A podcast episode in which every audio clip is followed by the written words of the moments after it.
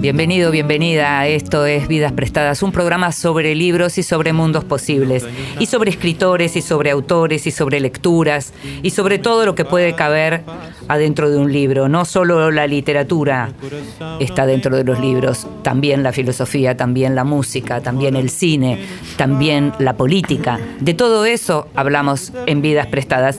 Y no hablo solo yo en Vidas Prestadas, aunque este programa lo conduzca yo, que me llamo Inde Pomeraniec, sino que tratamos de que hablen muchos, de que hablen los lectores, los grandes lectores, aquellos que nos pueden llevar a un libro que no conocíamos, a un libro que habíamos olvidado, que nos lleven de pronto a una relectura de un clásico. Y por eso les pedimos siempre a los grandes lectores que en nuestras diferentes secciones nos acompañen y nos digan qué podemos leer. Por ejemplo, ¿qué tenemos en la mesita de luz?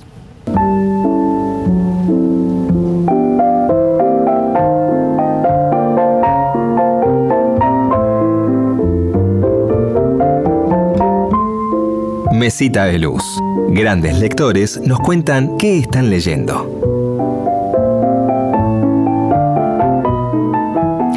Te decía que no solo los escritores son lectores o están autorizados para hablar de lectura. Hay grandes lectores que se ocupan de otra cosa, como por ejemplo Adrián Yáñez, el músico Adrián Yáñez, que nos cuenta qué está leyendo en este momento.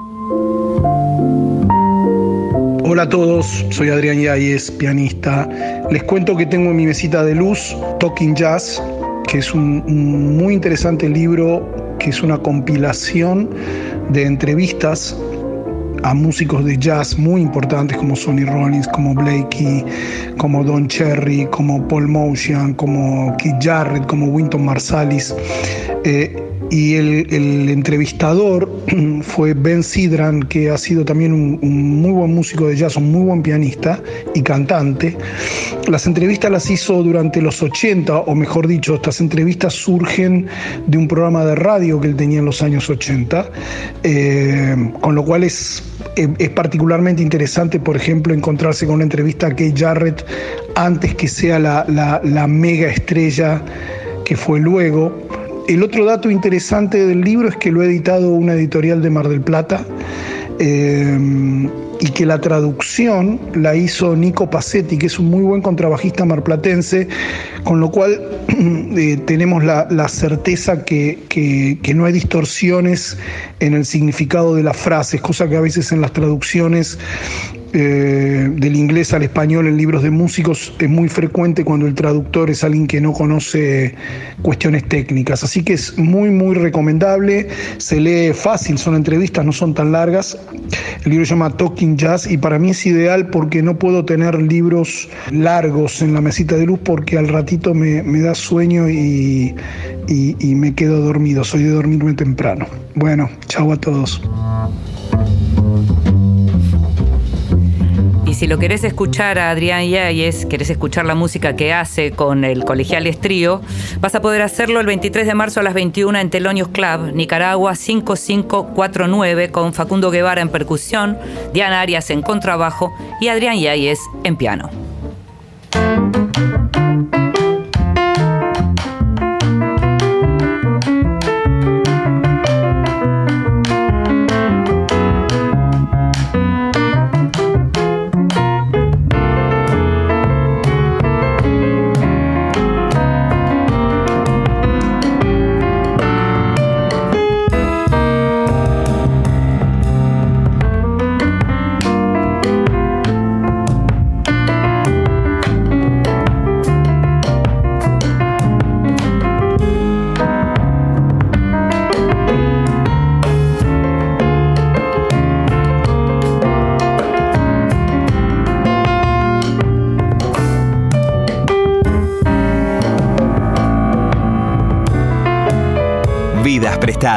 Con Inde Pomeráñez por Nacional.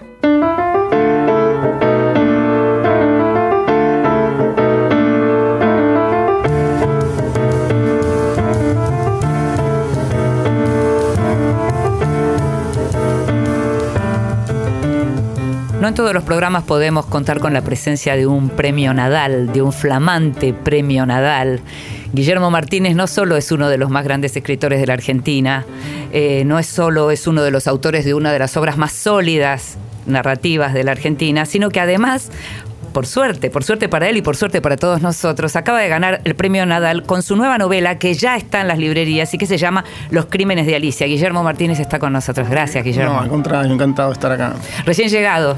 Sí, sí, tuve unos días eh, movidos en España, pero muy contento porque, bueno, la novela estaba en todos lados, hice un pequeño tour por distintas ciudades, con muchas entrevistas y, bueno, bastante repercusión también en, eh, está en la lista de más vendidos en este momento la novela. Así que feliz, feliz con todo. Le contamos a los lectores, algunos seguramente te habrán leído, pero a los que no te leyeron, que en general el tema, digamos, de la novela policial es como uno de los grandes géneros que vos abordás, que incluso tu novela Crímenes Imperceptibles fue al cine con otro nombre, con Los Crímenes de Oxford, pero es una novela que de algún modo es como un antecedente de los crímenes de Alicia, porque el escenario es el mismo, hay algunos de los personajes que son los mismos, y en este caso Alicia no es cualquier Alicia. Claro, es la Alicia de Alicia en el País de las Maravillas eh, y en realidad en esta novela hay una doble intriga, ¿no? O sea, por un lado está la intriga policial, es una hermandad de biógrafos de Lewis Carroll y se desencadena una serie de crímenes que tiene que ver con un papel eh, digamos, eh, arrancado de los diarios íntimos de Carroll, ocultado por los familiares. Y justamente la segunda parte o la segunda intriga por detrás es, eh, bueno, las claves de la vida eh, de Carroll a la luz de las diferentes teorías y controversias sobre su figura eh, y en particular sobre, bueno, cuál pudo haber sido el secreto que se quería evitar que saliera a la luz. Ahora, ¿cómo se te ocurrió escribir sobre ese costado oscuro de Carroll que tiene que ver con lo que se supone que fue el tema de la pedofilia, en un momento en donde es un tema que está como muy en discusión. ¿No te pareció que era como muy arriesgado escribir sobre eso? La verdad es que en algún momento le comenté a Claudia Piñeiro que estaba bastante aterrado de que la novela saliera a la luz, porque bueno, eh, hay ahora toda una, una, línea en muchas personas que digo yo son los que quieren meter en la cárcel a Dostoyevsky por los crímenes de Raskolnikov, ¿no? O sea, eh, pareciera que ya tocar ciertos temas ya te convierte en, sospechoso. Pero bueno, eh, la verdad es, es esta. hace unos años a mí me dieron eh, me encargaron un prólogo para un libro de Carroll que se llama Lógica sin pena.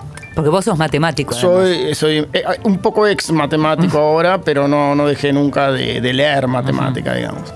Y al mirar eh, las biografías de Carroll para poder decir algo en, el prólogo, encontré este detalle que me pareció fascinante y, digno de una novela de Henry James, ¿no?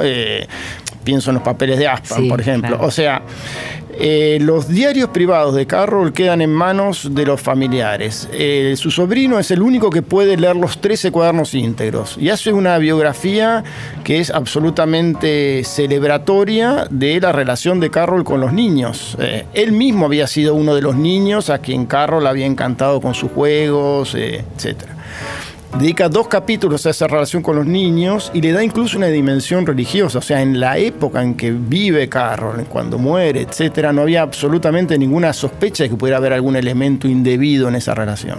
Carroll además hace 2.500 fotografías. De esas 2.500 solamente hay 8 sesiones eh, de desnudos, ¿no? O sea, hay, cientos de fotografías de niños que están en distintos disfraces. Eh, y sobre todo hacía retrato familiar, siempre hacía fotos de los niños con los padres delante, etcétera. Recién en el año 1950 se eh, empezó a sospechar de que quizá había un elemento de pedofilia en, esa relación. Pero lo curioso es que eh, los diarios quedan en manos de las sobrinas nietas y ellas arrancan varias páginas, pero no por lo que en nuestra época contemporánea saltamos a deducir inmediatamente. ¿no? Eso es bueno, no quiero adelantar porque eso es parte de la novela. O sea, hay un misterio allí. Pero ¿cuál es esa, eh, la verdadera razón por la que arrancaban esas páginas? Bueno, había mucha discusión de los biógrafos, sobre todo alrededor de una de las páginas, que corresponde a una discusión que tuvo Carroll con la mamá Lidl, la mamá de las chicas eh, Lidl, la mamá de Alicia, y a partir de la cual no lo dejaron ver más a las chicas. Pero las hermanas arrancan esa página donde Carol contaba qué había pasado con la discusión y como son muy religiosas tienen un remordimiento y anotan en un pedazo de papel una frase con el contenido. Bueno, esa frase fue encontrada efectivamente en el año 1994, todo esto es real, por una dramaturga inglesa. Y a mí me pareció fascinante la posibilidad de desarrollar a partir de una frase, que es como la piedra roseta de una historia, eh, que era lo que eh, las sobrinas nietas querían ocultar. Entonces esa es la segunda intriga que aparece en la novela.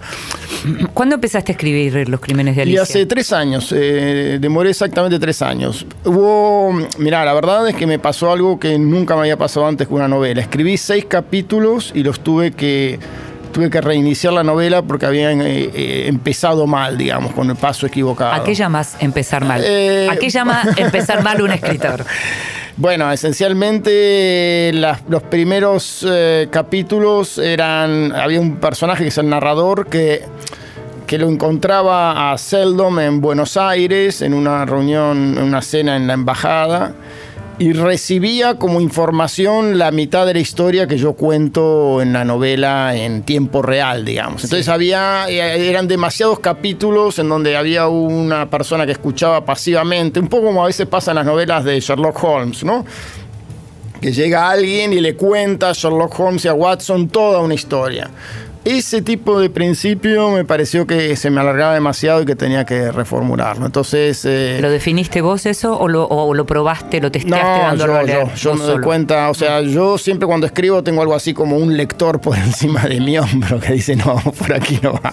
¿Ah, Basta. Sí, sí, ya me aburrí. Ya, sí, sí. Y es. ¿Tiraste mucho en tu eh, vida?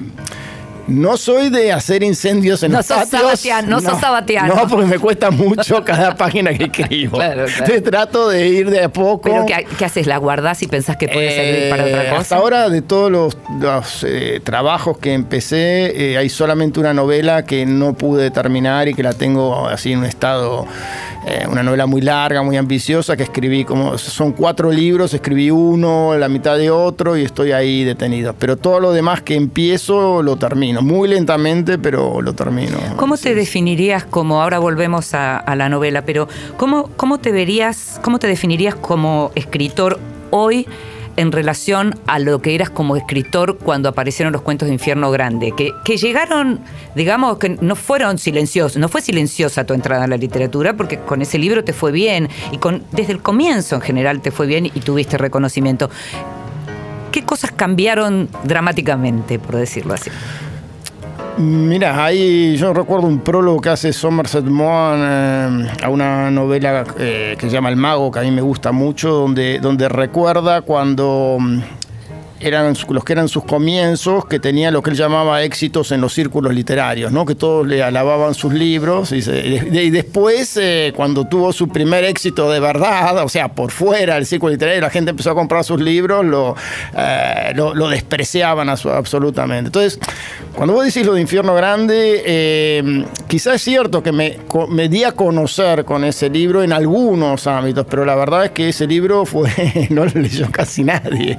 Es decir, el gran público. claro, eh, mi primera novela acerca de Roder sí fue un poco más leída. Yo, yo la publiqué y me fui a estudiar a, Inglaterra. Por dos años prácticamente desaparecí de la literatura. Perdóname, Roder salió en la Biblioteca del Sur, ¿no? En la Biblioteca del Sur. Claro, que además estaba en el marco de esa biblioteca que dirigía Juan Forns, que esos títulos tenían, tuvieron llegada, ¿no? Yo volví, me asombró mucho que se había vendido toda la edición y que era uno de los libros que se recordaban de la colección, que había interés en reeditarlo.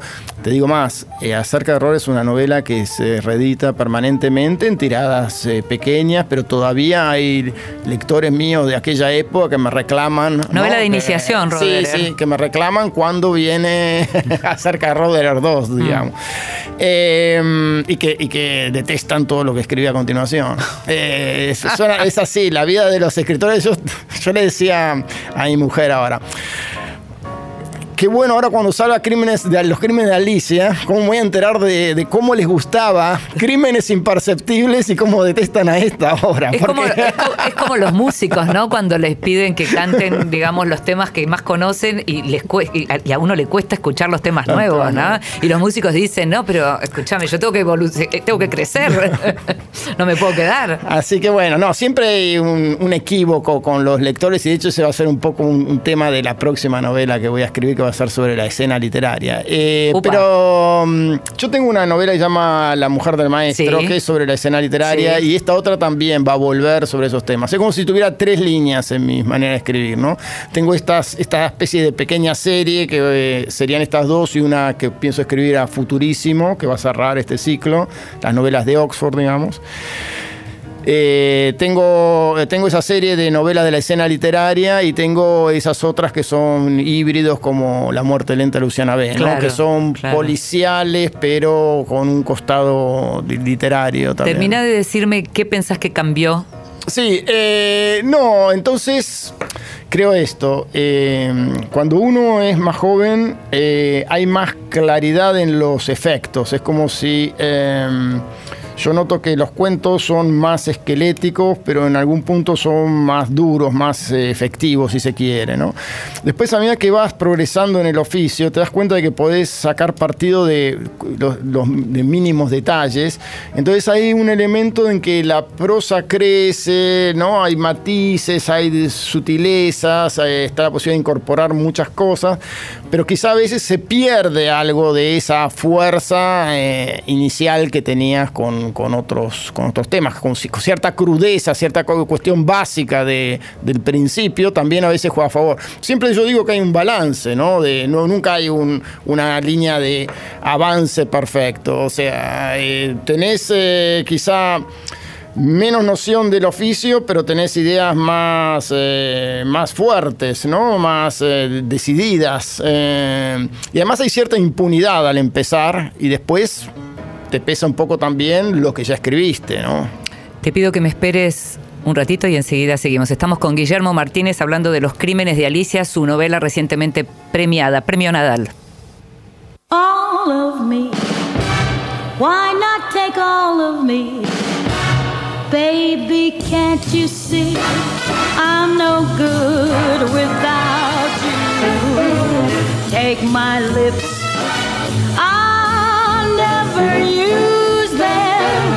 Take my arms, I want to lose them. Your goodbye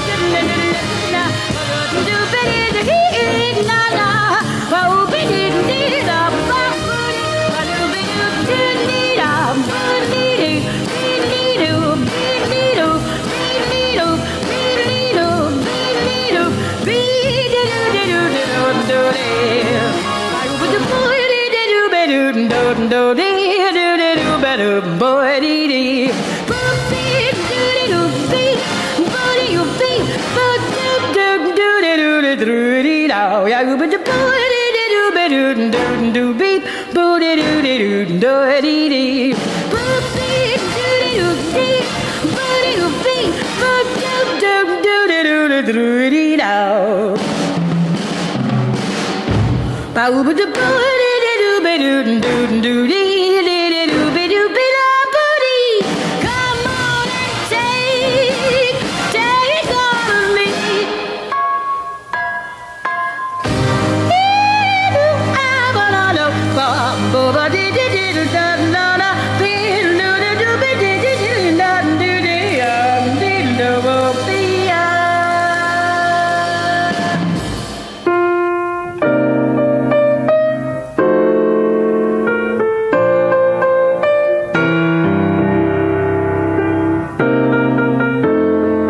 extranjero. Libros de los que se habla en el mundo.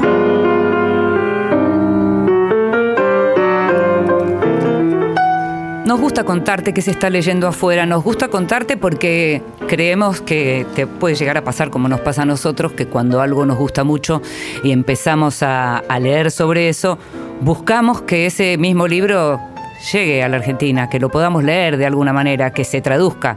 Ahora con las redes podemos hacer fuerza para, para pedir que los libros, por lo menos, que los editores sepan que estamos sabiendo qué es lo que se lee afuera y qué es lo que nos interesa.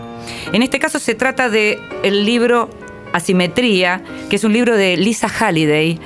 Es un libro que ya está traducido al español y que estuve hablando con la editorial, con la gente de Random, y el libro se consigue en libro electrónico, pero no lo van a traer en papel.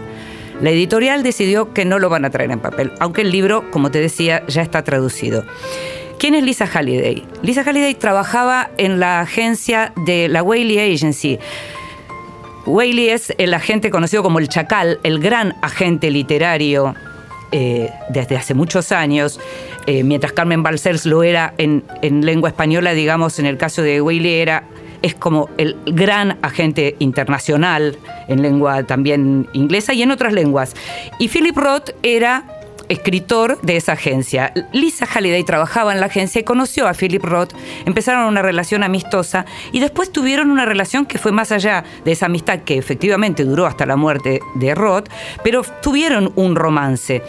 La novela de Lisa Halliday es lo que hoy algunos llaman autoficción, a ella no le gusta el término autoficción, ella lo que hace es literatura y como todos los escritores introduce en esa ficción cosas que tienen que ver con su vida. Asimetría trata justamente de estas relaciones, de la cuestión de las relaciones y las diferencias en las relaciones entre géneros, en las, las asimetrías de poder, las diferencias de poder. En este caso, la novela tiene dos partes. En una de esas partes hay un personaje, una mujer joven que tiene, que se llama Alice en la novela, que es una veinteañera que trabaja para una agencia y que justamente sueña con convertirse en escritora y que conoce al escritor más brillante, el eterno candidato al Nobel.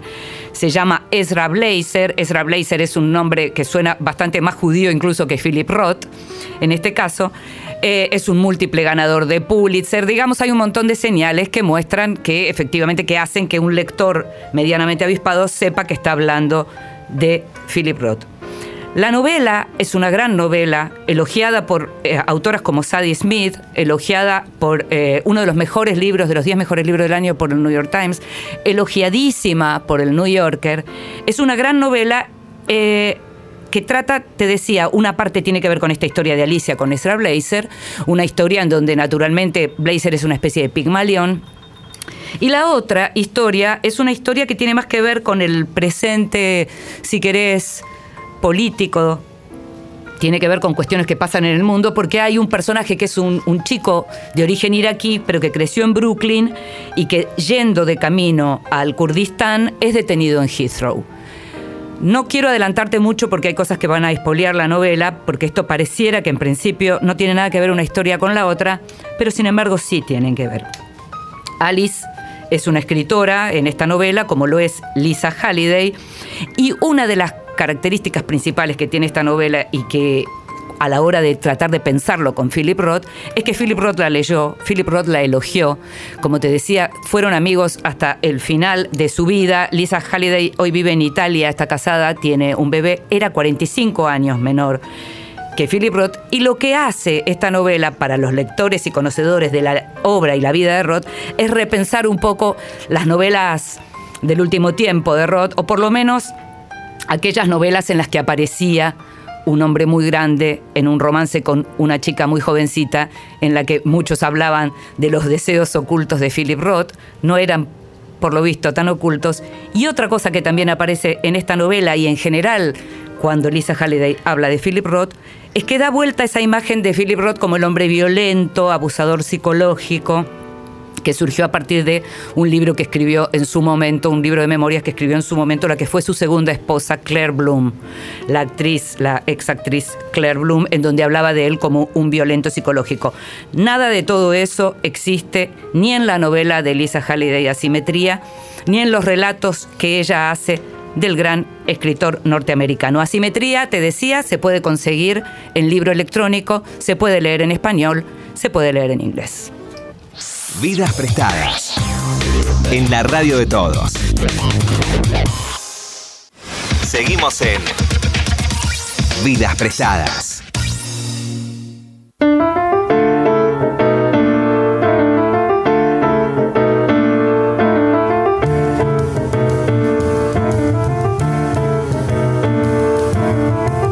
Seguimos en nuestra conversación con Guillermo Martínez, el autor de Los Crímenes de Alicia, su última novela y su última y premiada novela, naturalmente hay muchas otras novelas de las que estuvimos y estamos hablando.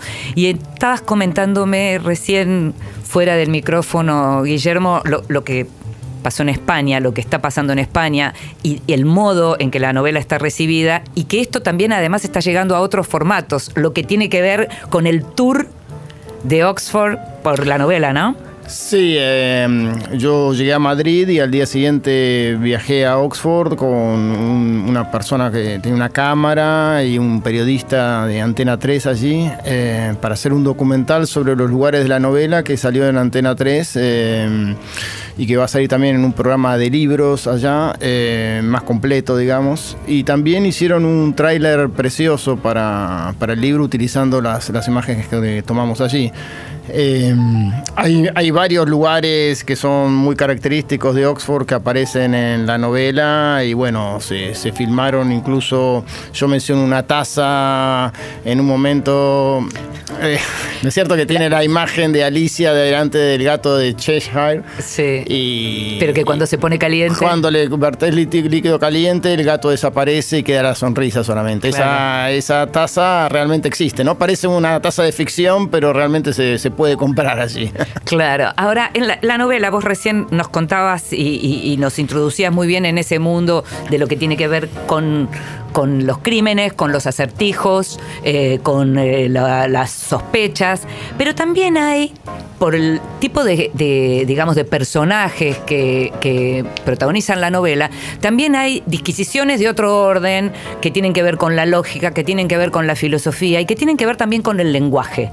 Hay un momento de la novela que a mí particularmente me gusta mucho y que es eh, el relato en donde se habla eh, de una. se habla de cómo podemos conocer bien el sentido de las palabras, las traducciones, el, el- El, el problema tema. de la traducción radical se llama. Exacto, y, y- y que contás la historia de esta. de el modo en que se puede distinguir una palabra a partir de una palabra. Me hizo acordar mucho al entenado de Saer, ¿no? Al Def Guy de- del entenado de Saer, en donde el protagonista trataba de pensar qué le estaban queriendo decir con eso. Y en este caso la palabra es Gabagay. Sí, eso es un experimento mental real que propone Quine, eh, Willard Quine.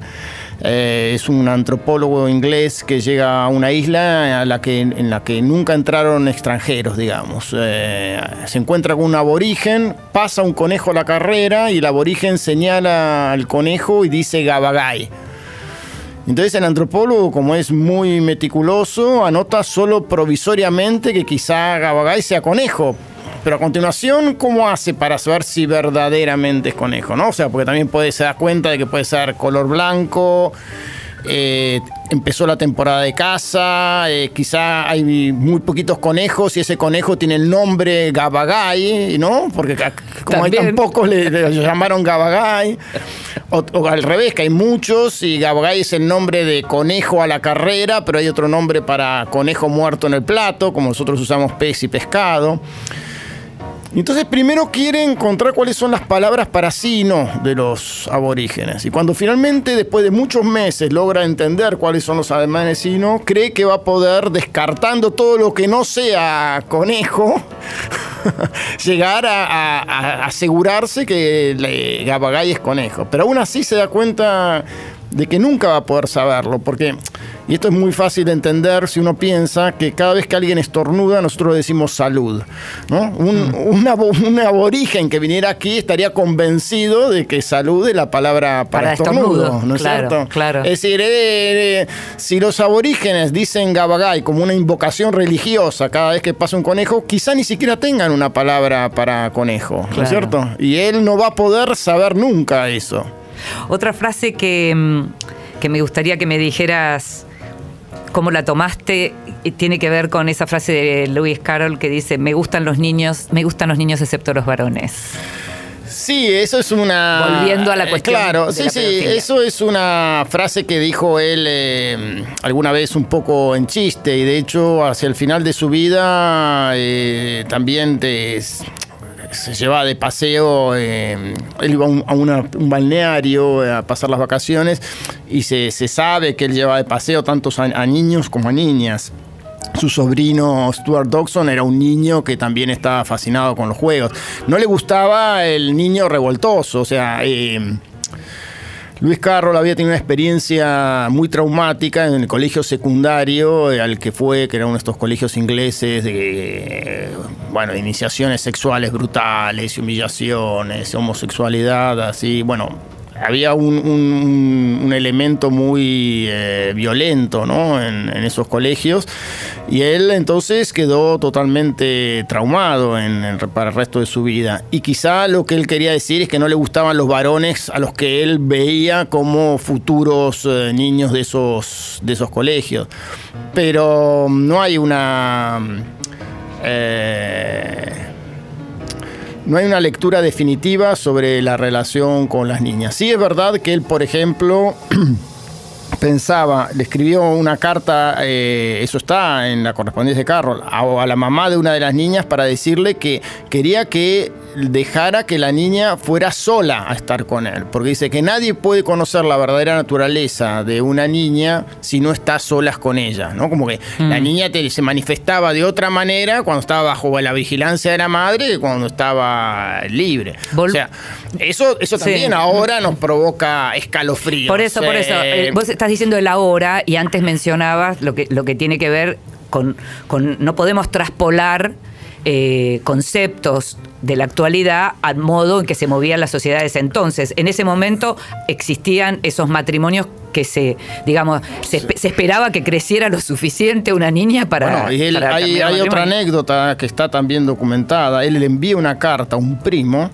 que está enamorado de una niña Mm. de 11 años para que se mantenga apartado de la niña hasta que cumpla 12 años. Claro, Entonces claro. sí se van a poder casar. Claro. Pero te das cuenta de que estamos hablando. O sea, a los 12 años era la edad del casamiento legal. Entonces...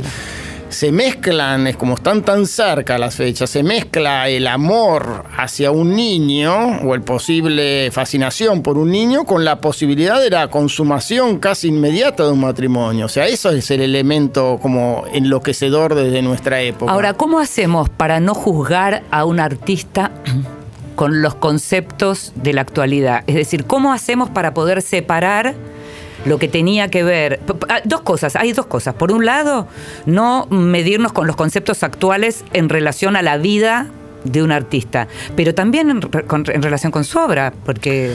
Sí, yo me pregunto si es necesario juzgar las vidas privadas de los artistas, porque si empezamos esos- esa clase de juicio no, no nos, no nos queda biblioteca, ¿no es cierto? O sea, Lawrence Darrell, una relación incestuosa con su hija que se suicidó a continuación. ¿Y qué hacemos? ¿Tiramos el cuarteto de Alejandría? No, claro. Eh, bueno, eh, Borges, que ha dicho unas cosas bastante horrorosas sobre el arte indígena, sobre los negros, y abrazado con Pinochet. Eh, en fin, eh, you name it, ¿no? O sea, si, si empezamos la lista... Más bien, más eh, bien, más bien.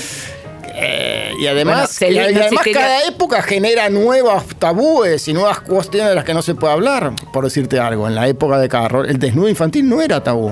Entonces, Mm. él podría haber fotografiado centenares de chicos desnudos, Mm. porque los chicos en, los- en las sesiones de disfraces, y eso se comenta, se cuenta, andaban desnudos, sin ningún problema entre los adultos.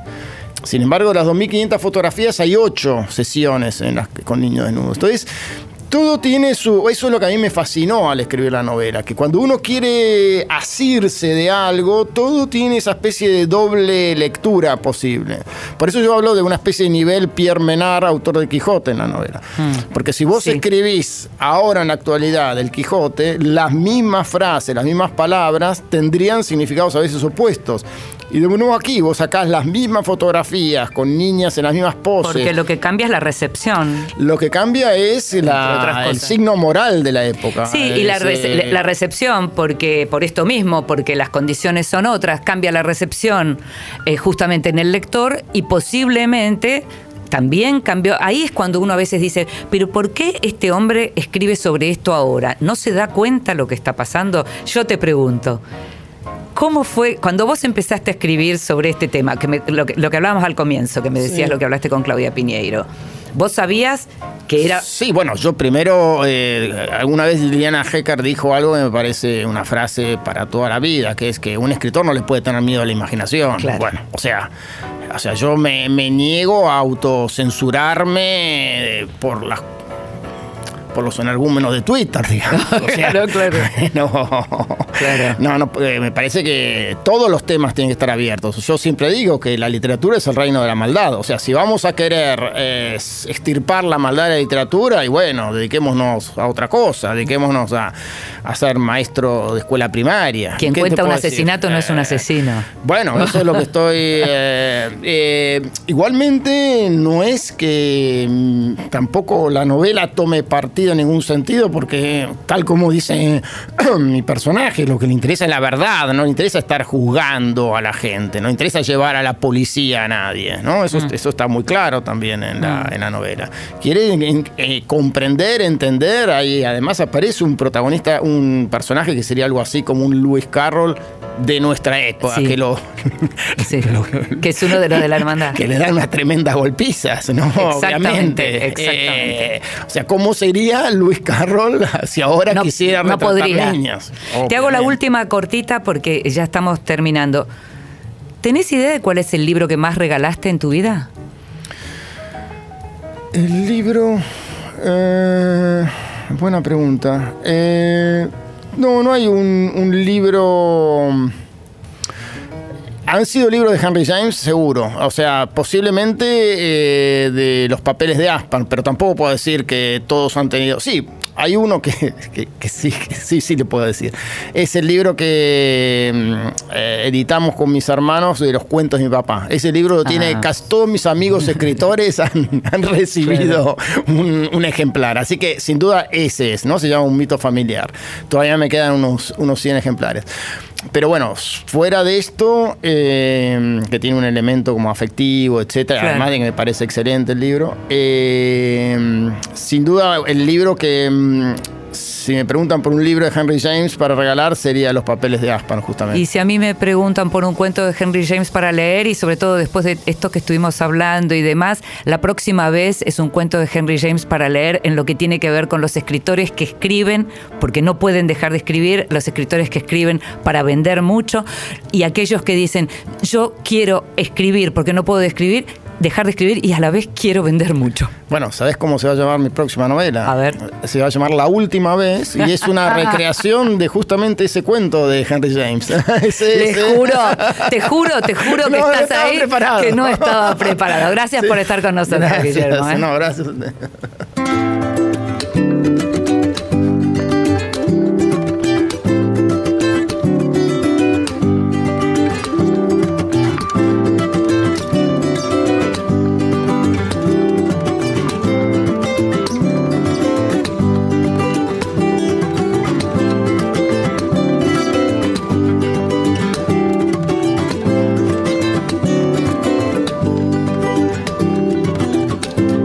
Mirando desde mi balcón las transeúntes, haciendo de cuenta que estoy tomando apuntes.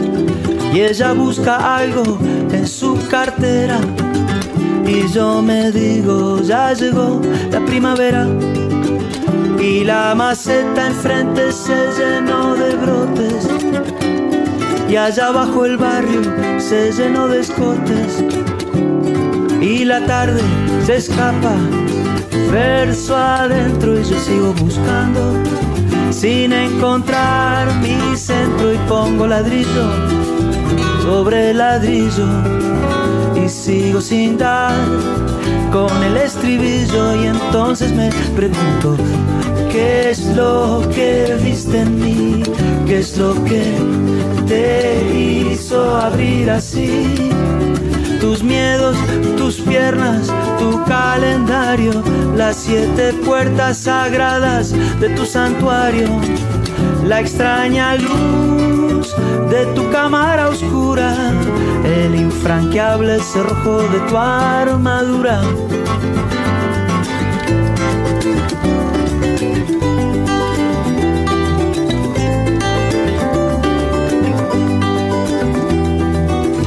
Las transeúntes se han organizado, tienen el deambular sincronizado y van haciendo su coreografía con las rodillas del color de la alegría.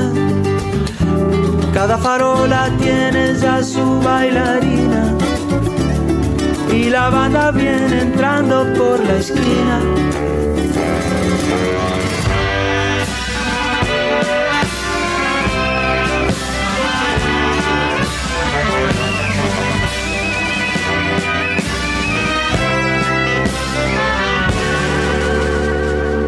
Y la tarde enseña la cintura y el tiempo enseña que hay cosas que no se curan y las musas huyen si las asedias. Y otra canción que va a quedar a medias y entonces me pregunto qué es lo que viste en mí qué es lo que te hizo abrir así tus miedos, tus piernas, tu calendario, las siete puertas sagradas de tu santuario, la extraña luz de tu cámara oscura, el infranqueable cerrojo de tu armadura.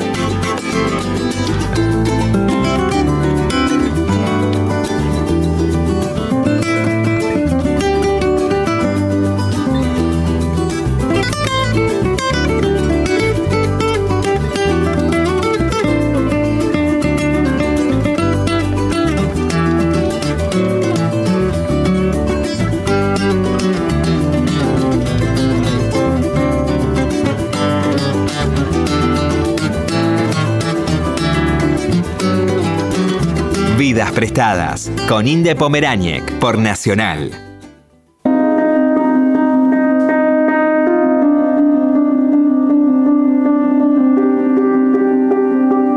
En voz alta, cuentos breves para compartir.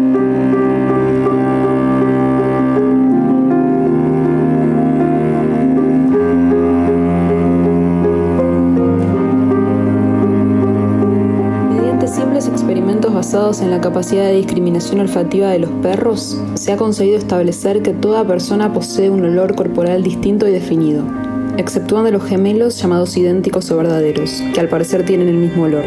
Este olor impregna homogéneamente todas las partes del cuerpo, y si bien a primera vista los olores de dos pañuelos humedecidos en las axilas de dos personas diferentes deberían confundirse más fácilmente que los de dos pañuelos empapados con el sudor de la axila y el pie de una misma persona, para el perro el olor de estos dos últimos es igual y distinto el de los primeros. Estas diferencias parecen ser de carácter genético y son atribuidas a pequeñas variaciones cuantitativas en las proporciones de las sustancias que componen el cuerpo humano. En cambio, no se ha podido determinar con seguridad si existe o no el olor a muerte, que por lo que dicen, algunos perros consiguen percibir junto al lecho de los moribundos.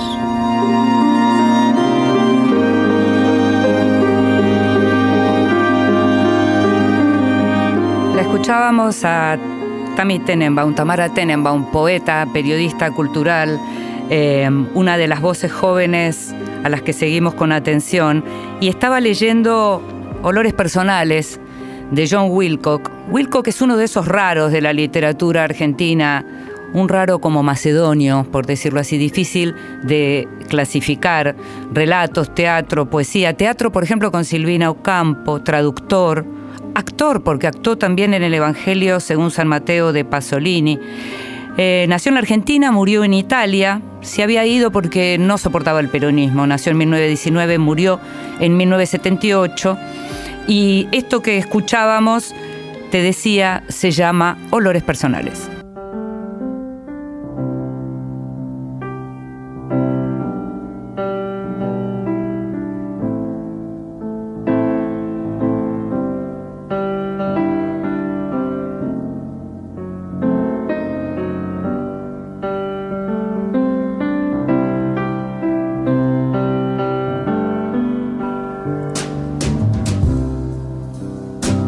Saturday sun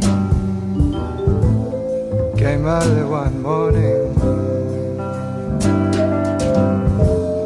in a sky so clear and blue.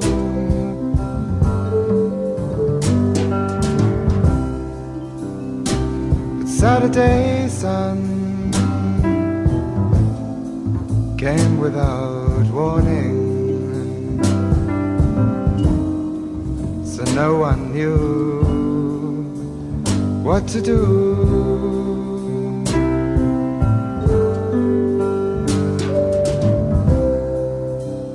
Saturday sun brought people and faces, but didn't seem much in their day.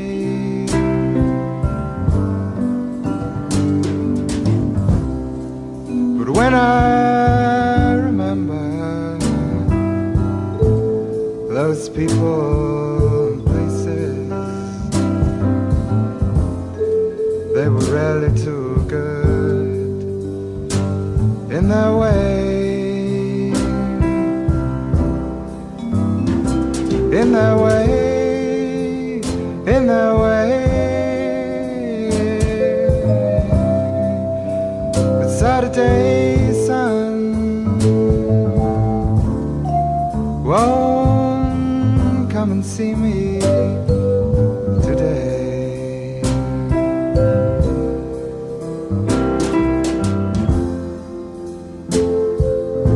Vidas prestadas en la radio de todos.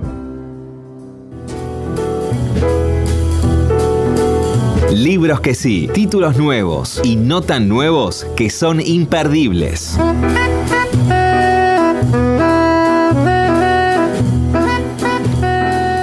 ¿Son imperdibles? Para mí. ¿Son imperdibles? Digo yo. Creo que son imperdibles. Me gusta contarte lo que me gusta. Me gusta decirte lo que leí, lo que leí hace tiempo, lo que leí o estoy leyendo, para que pruebes vos. Me gusta eso. Hago eso desde el periodismo, lo hago desde hace mucho tiempo y no hay nada más satisfactorio que cuando alguien viene y te dice, fui, compré el libro que me dijiste, lo leí y tenías razón. En este caso, te voy a hablar de tres libros, chiquitito vamos a hablar. Uno de ellos se llama Tres días y una vida, de Pierre Lemaitre. Pierre Lemaitre es un escritor francés que empezó a escribir de grande, es conocido por sus novelas policiales en donde tiene un personaje que es un policía enano, que se llama Camille, Camille Verhoeven. Tiene varias de esas novelas, son grandes policia- policiales, durísimos, esos policiales.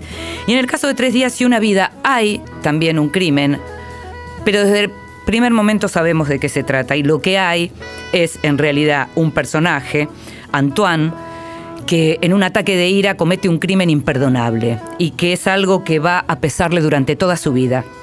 La novela está dividida cronológicamente en tres momentos, 1999, 2011 y 2015, distintos momentos en la vida de Antoine, a quien el crimen le pesa, es un crimen que en principio no se resuelve, pero es un crimen que le pesa. Es también una novela que tiene un trasfondo filosófico importantísimo. Se llama Tres días y una vida de Pierre Lemaitre y es realmente una de esas novelas muy dura, tenés que saber que vas a leer algo que es realmente duro porque por momentos se convierte en algo un poquito insoportable. No siempre la literatura es felicidad. Ahora, hay literatura que sí es felicidad o que no es eh, eh, estrictamente literatura, sino libros que provocan felicidad, como Noticias de Pintores de María Luque, publicado por Sigilo. Es un libro sobre arte, son como 90 historias de artistas contadas por María Luque, que también es una artista, contadas con dibujos y con textos. ¿Sabes qué? Es todo en blanco, rojo y azul, en distintos tonos de blanco, rojo y azul, y en donde hay historias de artistas hombres y artistas mujeres, en donde también podés leer la pelea de las artistas mujeres por ser reconocidas, en donde te cuentan como pequeñas anécdotas chiquititas de qué hacía un artista cuando se levantaba, qué hacía a la hora de, de pintar, los rituales que tenía. El libro es una preciosura, es un hermoso libro para regalos, se llama Noticias de Pintores de María Luque. Y por último, un título feroz. Las chicas malas no transpiran, se llama el libro de cuentos de Laura Kuckerman que tiene antiheroínas o heroínas de hoy, de esas que no tienen nada que ver con los vestiditos rosas. Mucho a primera persona, mucha prosa que tiene mucho que ver también con aquellos cuentos de Abelardo Castillo, esos cuentos pioneros de la modernidad en la literatura argentina de la década del 60, pero en el hoy, en el presente. Mujeres de hoy que cuentan lo que les pasa, que cuentan esos sufrimientos, son esas voces y esos monólogos y confesiones de mujeres que viven en este periodo en donde algo de las chicas está cambiando. Las chicas malas no transpiran, se llama el libro de Laura Kuckerman y lo publicó Hormiga Negra. Y estamos llegando al final. Este ya es el final de Vidas Prestadas de hoy. Te agradecemos mucho, siempre te agradecemos mucho. Estamos en Buenos Aires, pero sabemos que nos escuchás desde todo el país. Y te agradecemos realmente mucho que estés ahí. Podés escucharnos todos los miércoles de 22 a 23, pero también, si entras a internet, podés escucharnos buscando vidas prestadas en la página de Radio Nacional, donde estamos, donde estamos siempre todas las semanas. Te agradecemos mucho, te decía, y te esperamos la semana que viene. Soy Inde Pomeraniec, estuve con Gustavo Kogan en la producción y con Leo Sangari en la operación técnica. Nos estamos escuchando. Chau. de amores que vão e vêm. Nada possui meu nome e nem.